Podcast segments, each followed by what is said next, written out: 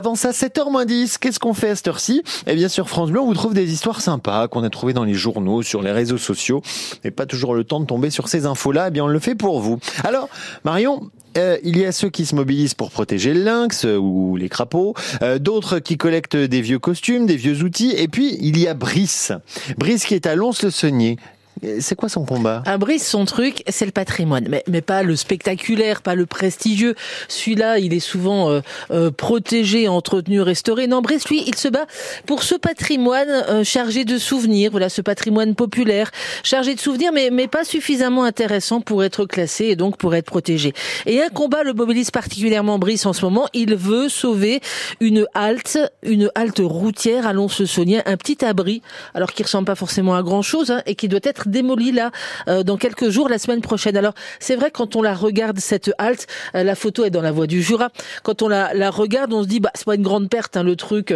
Euh, bah c'est une halte à moitié délabrée avec des graffitis, il y a des grilles aux fenêtres, hein, pas des vitraux.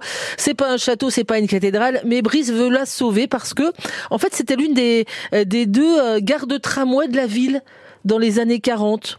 Voilà, Brice, euh, son rêve, c'est que cette halte se transforme en abri pour les scolaires, avec à l'intérieur des, photos historiques. Une pétition a été lancée. En quelques jours, 300 signatures quand même recueillies pour sauver la halte. Alors, euh, euh, pas sûr que ça suffise. Hein. La ville de Lons a prévu à cet endroit un pôle multimodal d'échange, un dossier sur lequel les élus à Lons ont commencé à discuter il y a plus de 25 ans, qui doit enfin aboutir à la fin de l'année. En attendant, déjà 300 signatures. Alors peut-être, hein, pour les derniers jours qui lui restent à vivre à cette halte du tram, euh, plongeons-nous dans les années 40. Non mais c'est important de se remettre dans l'ambiance. Voilà, Maurice Chevalier chantait à la radio. Le chant des partisans commençait à résonner aussi dans les troupes. Hein, les vrai, années 40, ouais, c'est ouais, le début de la guerre. Les soldats commençaient à se mobiliser. Voilà, pour prendre le tram à Lons-le-Saunier, les dames portaient des, des, vestes taille serrée, comme enfin, la taille fine hein, dans les années ah, 40. Oui, voilà, pour les, pour les garçons, c'était plutôt le tweed. Mmh. Et puis euh, voilà, c'était une autre époque. À Lons-le-Saunier, d'ailleurs, dans les années 30, il y avait, il y avait des trams, il y avait même des trams-trains.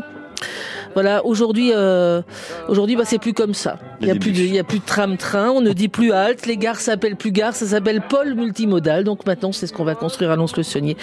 Voilà, le temps passé désormais a, a vécu. Comme on dit, le temps passé a vécu. Comme on dit, le temps presse.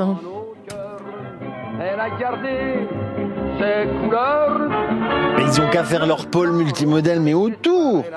C'est, ah non Oui, puis en faire un bah, kiosque, voilà, je sais pas, mais euh, une écoutez, buvette, une dernière réunion publique a lieu ce soir, vous pouvez vous y rendre, c'est à le saunier Bien, merci beaucoup, c'est à lire où ça Dans la voie du Jura. Merci beaucoup, mesdames. À suivre dans un instant, nous on se fait un petit replay chaque matin avant 7h, comme ça on vous fait un peu la crème de la crème de ce que vous n'avez pas pu écouter sur France Bleu. Parce que